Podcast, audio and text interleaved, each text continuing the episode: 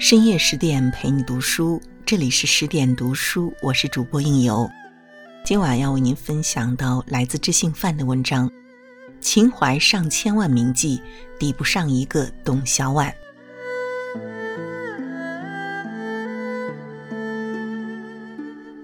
骚动的秦淮河，烟笼寒水月笼沙，夜泊秦淮近酒家。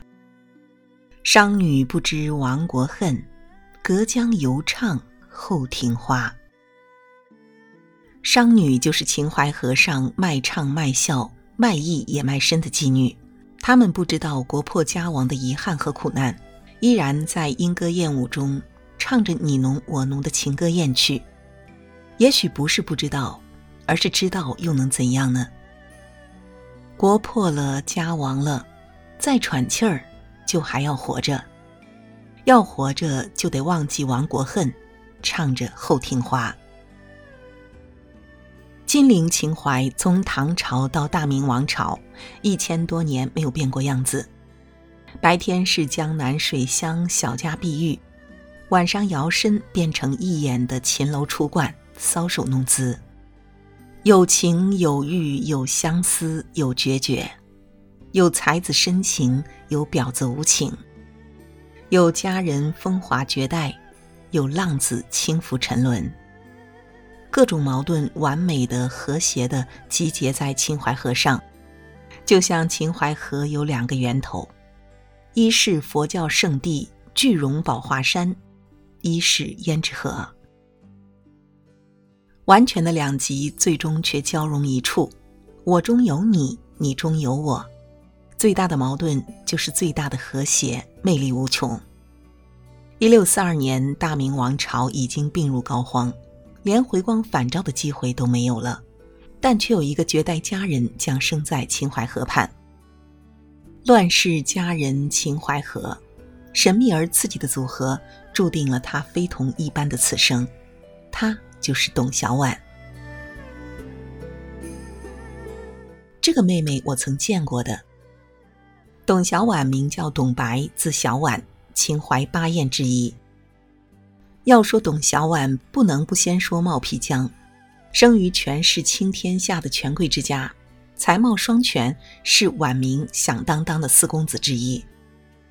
朋友称赞他姿仪天出，神清澈肤，送他“东海秀影”的雅号。据他的朋友说，凡是见过冒辟疆的女子，都不愿意再嫁给权贵之家做正妻。只愿意嫁给他做小妾。富贵帅气有才，日后董小宛为爱他卑微到像张爱玲说的低到了尘埃里，也就可以理解了。明朝末年，二十八岁的冒辟疆去金陵科考，没有考取功名，却并不影响他呼朋唤友去寻花问柳、寻欢作乐。花柳哪里寻，欢乐哪里做，自然是秦淮河。随行的朋友告诉他，有一个姓董的妓女，才色为一时之冠。见过大世面的冒辟疆自然不轻易相信，只是经不起朋友的再三撺掇，反正到哪里都是图个乐子，换间房子，换个人而已。冒辟疆决定去见识见识这位大家交口称赞的绝世天人。可惜事不凑巧，董小宛虽然一时艳名冠绝秦淮。但他个人并不享受这一切。但凡男女群集、觥筹交错、嬉戏无度的场合，必定心生厌恶，拂袖而去。他喜欢的是清静优雅的世外桃源，身在红尘中不过是造化弄人而已。冒辟疆慕名而来的时候，董小宛已经去了苏州，在一条小河边的竹篱茅舍里悠然自得，不问世事。这反倒引起了冒辟疆的兴趣，他决定去苏州。冒辟疆到了苏州，董小宛却又陪客人去游玩洞庭湖未归，三番五次不凑巧，越发撩动了冒辟疆的心弦。男人就是这样，得不到的总是散发着无穷的魅力，过于主动满足不了他们的征服欲，他们就不珍惜。如果董小宛懂得这个道理。或许后来对冒辟疆就不会爱得那么卑微，可惜道理都懂，但遇到了又总是会义无反顾的投入。这是董小宛的伟大，也是她的悲剧。同样是天下女人的伟大，天下女人的悲剧。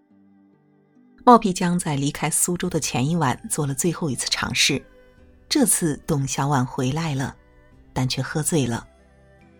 既然是开门做生意，就没有让客人吃闭门羹的道理。何况对方是大名鼎鼎的冒辟疆，万千少女求而不得的梦中情人。半醉半醒的董小宛在丫鬟的搀扶下，见冒辟疆于曲兰花下。冒辟疆见到的董小宛面颊红润，一脸春色在若隐若现之间，身若拂柳在站得稳和站不稳之间，顾目思盼在似睡似醒之间。董小宛一句话都没有说，冒辟疆也只知道回头看董小宛的母亲，惊呼不已：“天了，天了！”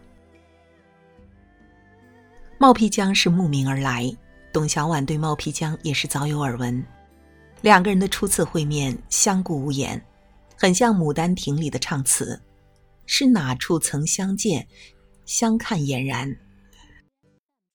早难到好处。”早难到好处相逢无一言，也像《红楼梦》里宝黛初相见，这个妹妹我曾见过的。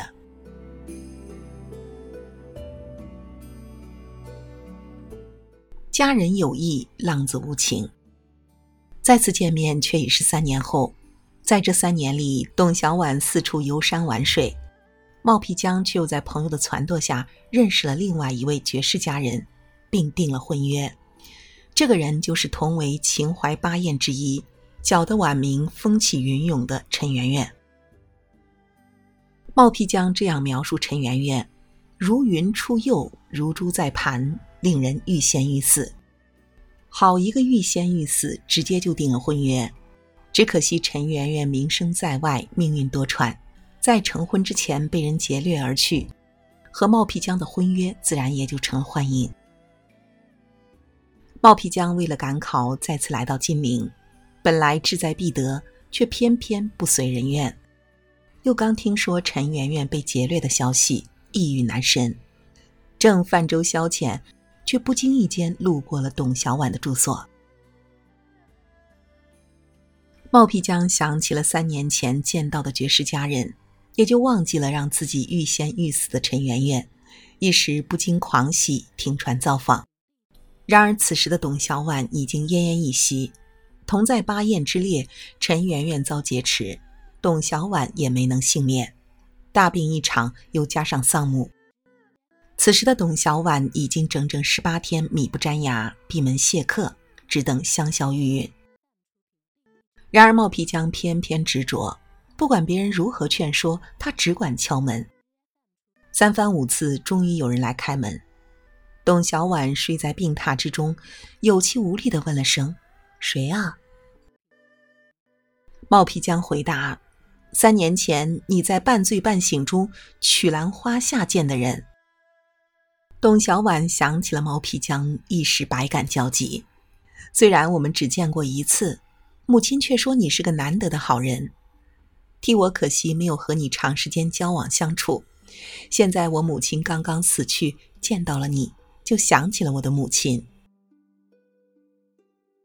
两人就在床前攀谈起来，不知不觉已是深更半夜。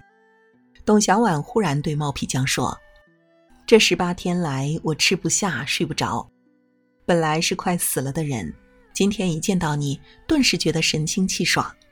你救了我的命，我怎么可以没有报答呢？此时此刻，我就以身相许，且终身不离。”希望你千万不要推辞。董小宛的直接坦率吓坏了毛皮江，他只好支支吾吾地说：“天下哪有这么做交易的？你才见了我两次，上次喝醉了，这次病糊涂了，还不了解我就轻易以身相许，太草率了。”随即以第二天还要赶去襄樊去见父亲为由，匆忙告辞。本来董小宛奄奄一息。如果冒辟疆就此打住，一切就不会发生，但他却偏偏执着。千万不要以为他是一往情深，不过是对三年前那一面的念念不忘而已。所有的男人都可以为一次艳遇舍生忘死，但女人认真起来，要为这一辈子舍生忘死的时候，所有的男人又都怂了，只想远远的逃开。冒皮江准备就这么溜之大吉的，偏偏有好事的朋友说董小宛如此有情有义，辜负了实在不好，他只好硬着头皮去辞行。冒皮江的船还没有靠岸。就看到董小宛已经盛装艳服，站在楼上窗前，痴痴地望着河面。刚看到冒皮江的船靠岸，就一路奔下楼，奔上船，不容分说地告诉冒皮江：“我已经准备好了，让我送你一程吧。”这一送就是二十七天，每一天冒皮江都对董小宛说同一句话：“你回去吧。”一直到了镇江，董小宛才说：“我要嫁你的决心，就像浩浩荡荡的江水往东流，誓死不再回去。说好的，我送送你，成了，我要和你回家。”冒皮江一时不知如何是好，只好扯破脸皮说了实话：“我现在忙于科考，没有时间考虑我们的事情。父亲大人又常年在外为官，家里全靠母亲一个人支撑，我也没尽孝道。”现在要回去帮忙打理家务，况且你在苏州欠了那么多人的钱，又是在金陵登名造册的妓女，这些事啊，都还要从长计议呀。功名尽孝都是借口，董小宛欠债太多，赎身银子还需要一大笔，才是真情。董小宛美是美，但要不要为她花这样一大笔钱，冒皮江却很犹豫。如此明白的拒绝，并没有让董小宛退缩。冒皮江只好许愿说：“等夏天我去金陵赶考，就来找你。”残酷的拒绝加空头支票的哄骗，董小宛掩面大哭，辞别而去。冒皮江如释重负，大松了一口气。爱的时候，男人是最没有理智的动物，冲冠一怒，功名利禄，万里江山。都弃之如草芥碧绿。不爱的时候，男人又像最精明的商人，锱铢必较，分毫必争，绝不做亏本的买卖。自始至终，冒皮匠都只把董小宛当成人生中无数艳遇中的一场。自小在风月场所中的董小宛自然懂，就像飞蛾扑向烈火，明知会灰飞烟灭，依然不能自拔。这就是爱情，甜蜜和痛苦，伟大和卑微，高尚和龌龊，生存和灭亡。不可调和的矛盾，天衣无缝的和谐，无穷无尽的魅力。回到苏州的董小宛担心冒皮匠忘了自己，忍不住派人到他家中，再次陈述自己非他不嫁的决心。接待董小宛信使的是冒皮匠的夫人苏氏。他虽然贤惠，但怀疑董小宛是个骗子，给了十两银子打发信使回去，并没有给任何承诺。董小宛这一行为让冒皮江倍感压力，心生反感。夏季去金陵赶考的时候，他并没有要见董小宛的意思，连信儿都没有捎一个给他。又是董小宛自己买船从苏州去金陵找冒皮江。却不料在路上遇到了强盗，藏身芦苇丛里，结果船又坏了，三天三夜没吃东西，差点死在了半路。好不容易到了金陵，又怕影响冒皮江考试，两天之后考试结束之后才去找他。董小宛冒死前来，不仅让冒皮江有些感动，也感动了冒皮江身边的人，一力怂恿他接纳董小宛。中秋之夜，一众学子大摆宴席为董小宛压惊。冒皮江没有再拒绝董小宛。念念不忘，必有回响。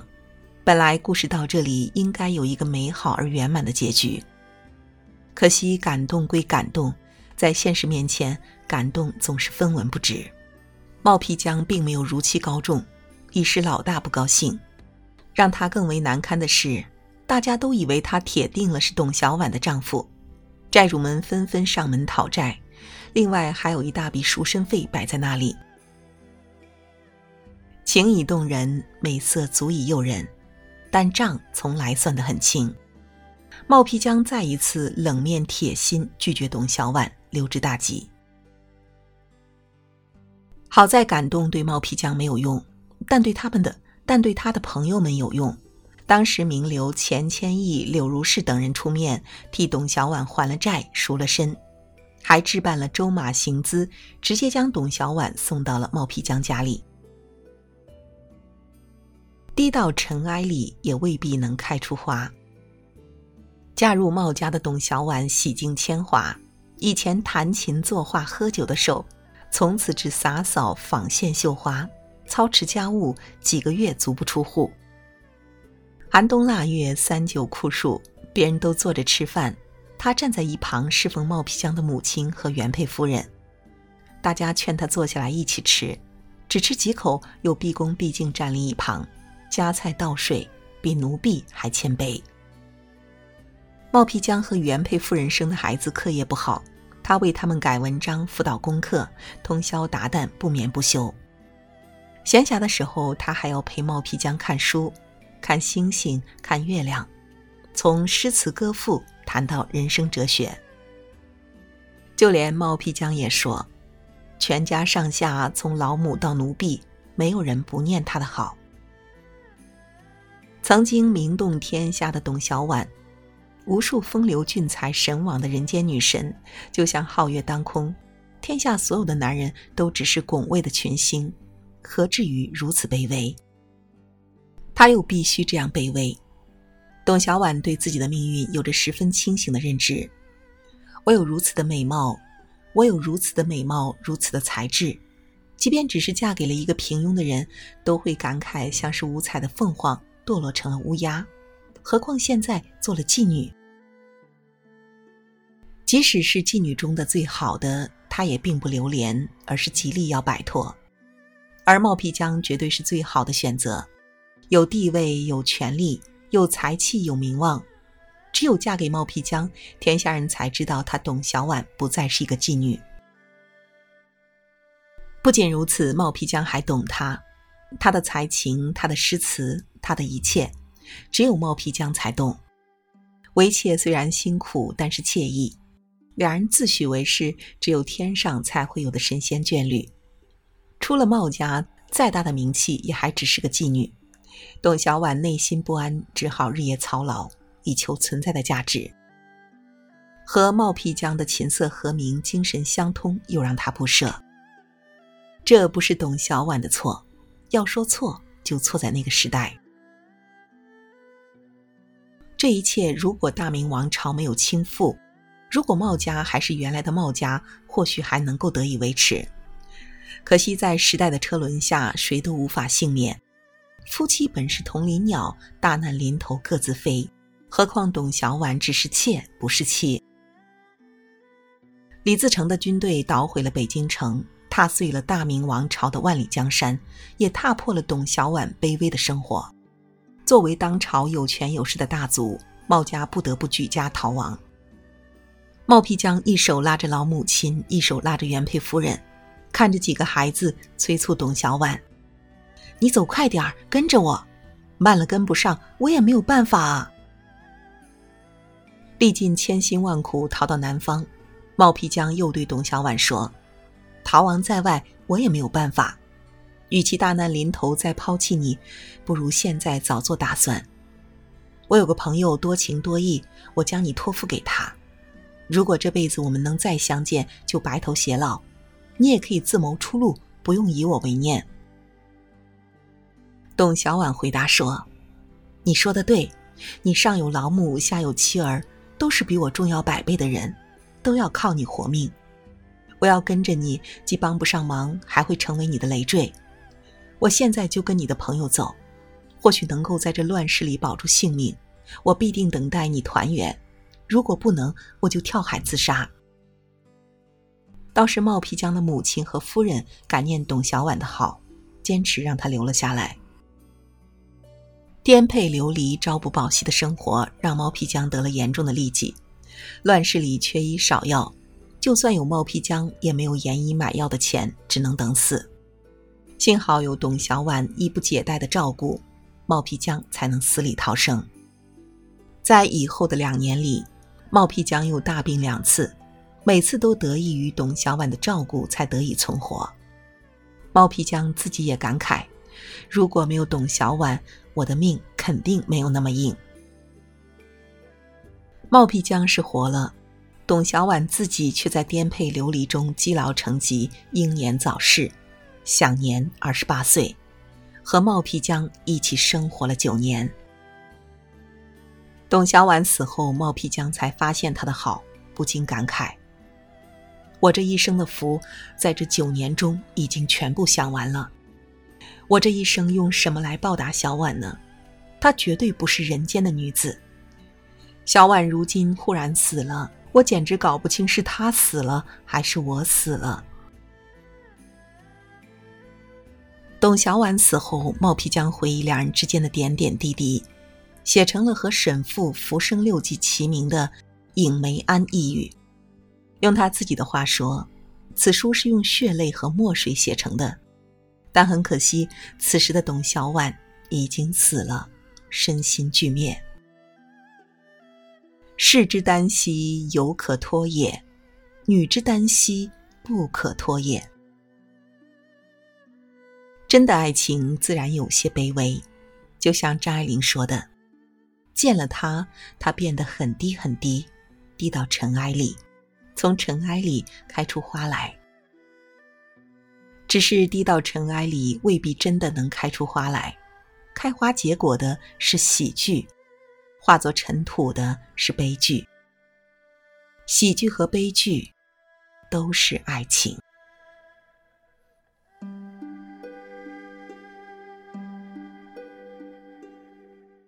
好了，今晚的文章就为您分享到这里。更多美文，请继续关注十点读书，也欢迎把我们推荐给你的朋友和家人，一起在阅读里成为更好的自己。我是应由，让我们在下个夜晚不听不散喽。